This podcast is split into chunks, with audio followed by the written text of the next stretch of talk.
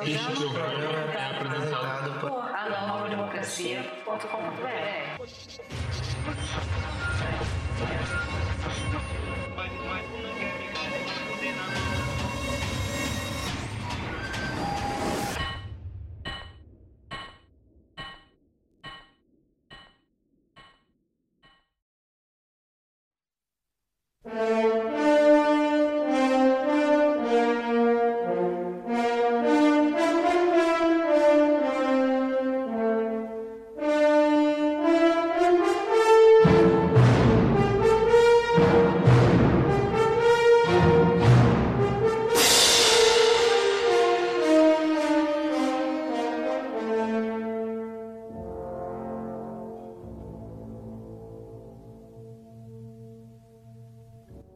Editorial do jornal A Nova Democracia, edição 243. Aviziam-se as grandes batalhas do nosso tempo. A ofensiva contra-revolucionária preventiva,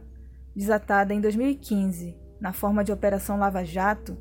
concebida e planificada pelo alto comando das Forças Armadas de modo compaginado com os planos Yankees de aprofundar a militarização do continente sul-americano,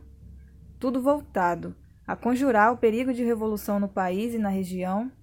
aponta a cumprir três tarefas reacionárias para salvar o sistema de exploração e opressão do seu colapso. A crise geral do imperialismo sem precedentes que se abriu no mundo e a terrível pandemia da Covid-19,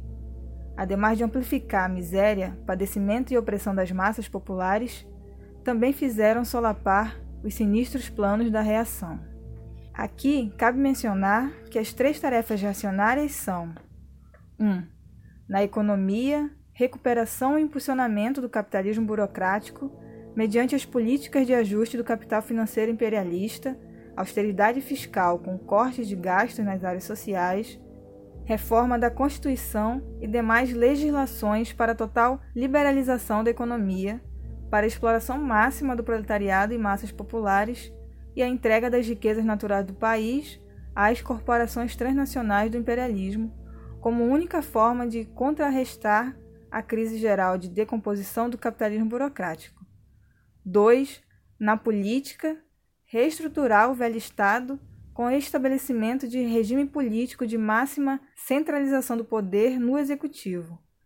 um presidencialismo absolutista para se assegurar decisão e agilidade na execução dos planos de governo. E três, no jurídico militar, impulsionar as leis penais de exceção, maior militarização de toda a sociedade, com incremento da repressão às massas populares, em última instância, conjurar o perigo de revolução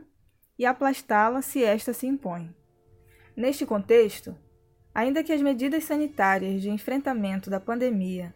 impostas pelos estados imperialistas e lacais mundo afora,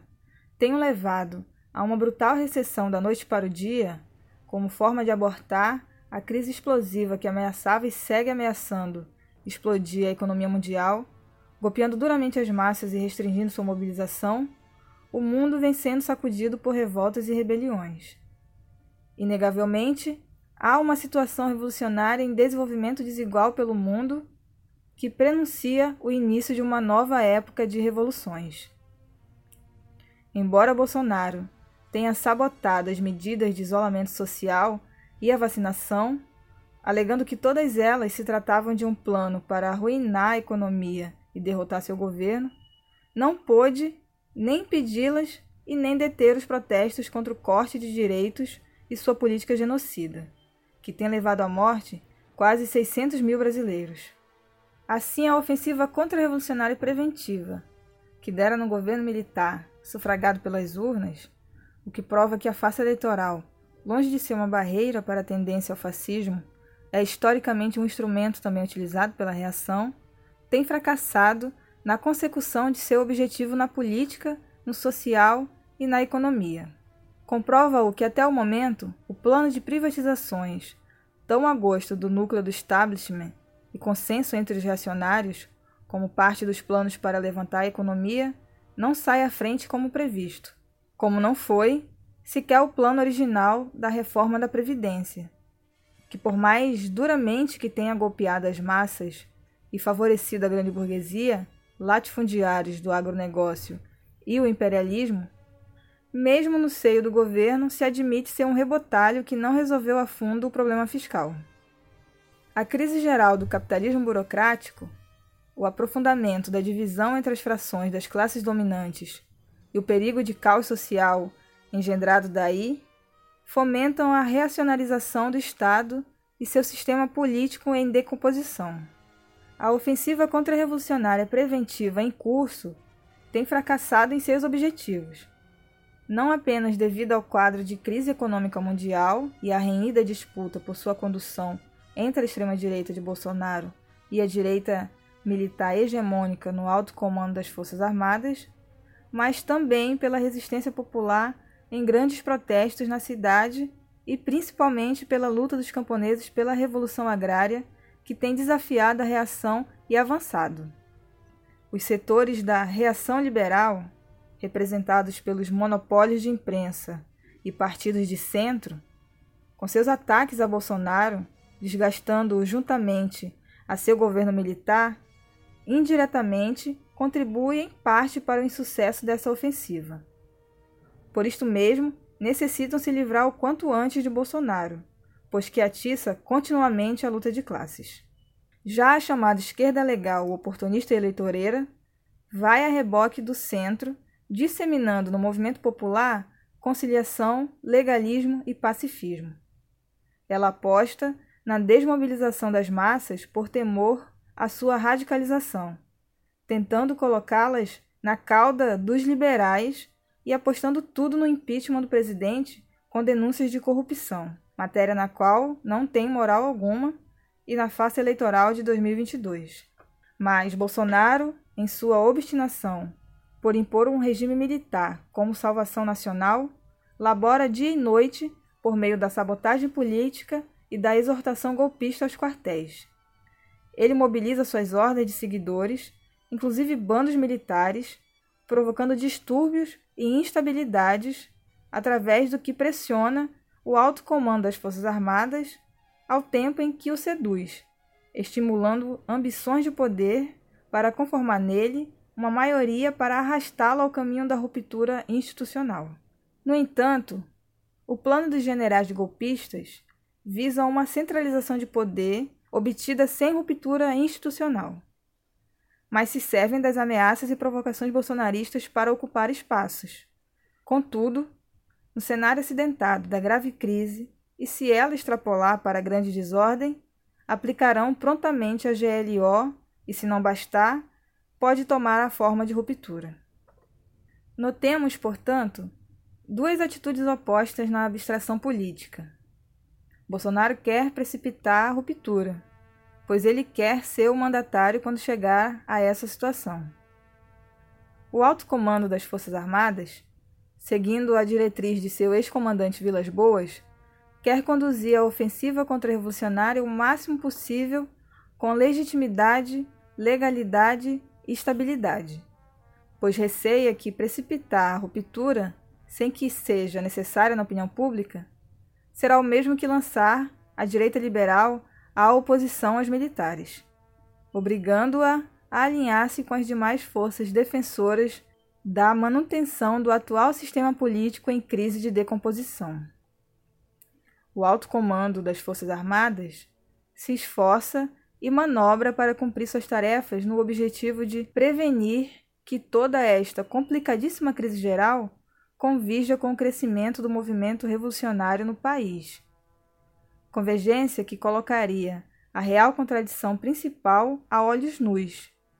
Por um lado, o velho Estado, com seu regime de fome, de extermínio e de negação dos direitos fundamentais,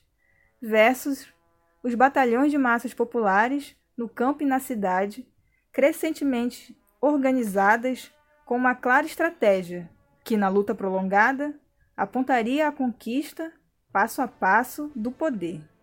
com o poder, sepultariam os horrores de séculos de opressão que lhe pesam, ensinando a todos os explorados que a rebelião se justifica e que não se deve resignar com uma vida miserável e de humilhações que tem suportado e padecido. Esse é o grande perigo que assusta toda a reação e, em particular, o alto comando das Forças Armadas e seus amos imperialistas. O início do varrimento do capitalismo burocrático e seu sistema de exploração e opressão. Dentro desse contexto de crise intestina das classes dominantes locais, a depender do seu desfecho nas eleições de 2022, inclusive com a ameaça de divisão no seio das Forças Armadas, em meio ao inevitável afundamento econômico-social do país, que levaria ao desborde às revoltas populares, a possibilidade de ruptura,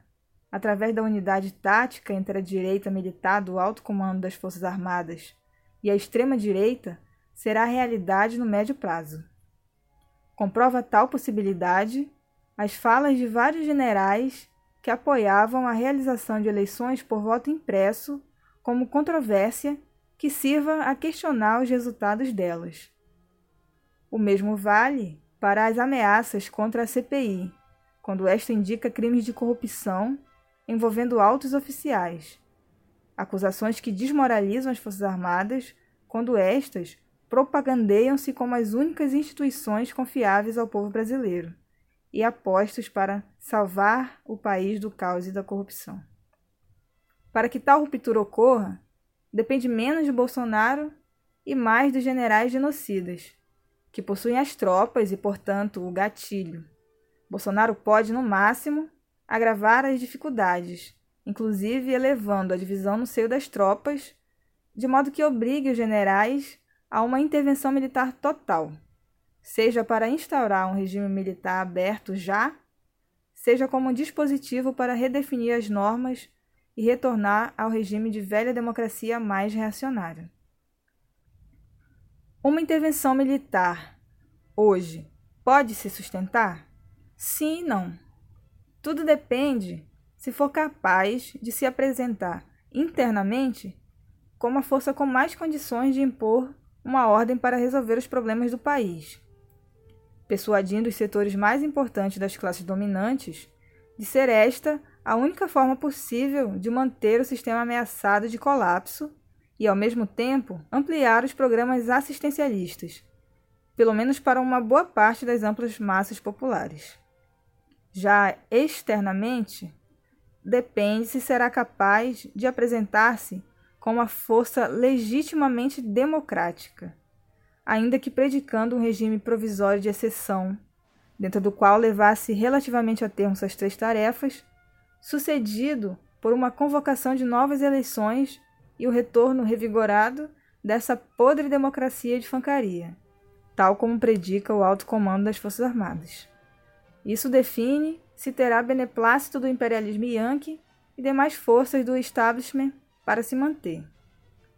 Todo o trabalho das Forças Armadas, junto à opinião pública e sua recorrente intromissão no programa econômico dos governos desde 2015, indicam que isso está dentro dos seus planos. Já um regime militar aberto agora é bastante improvável, enquanto que a intervenção sucedida por um novo regime democrático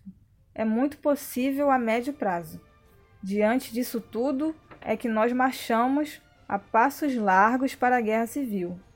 resultado da luta extrema, que inevitavelmente se desencadeará no futuro próximo entre as classes antagônicas,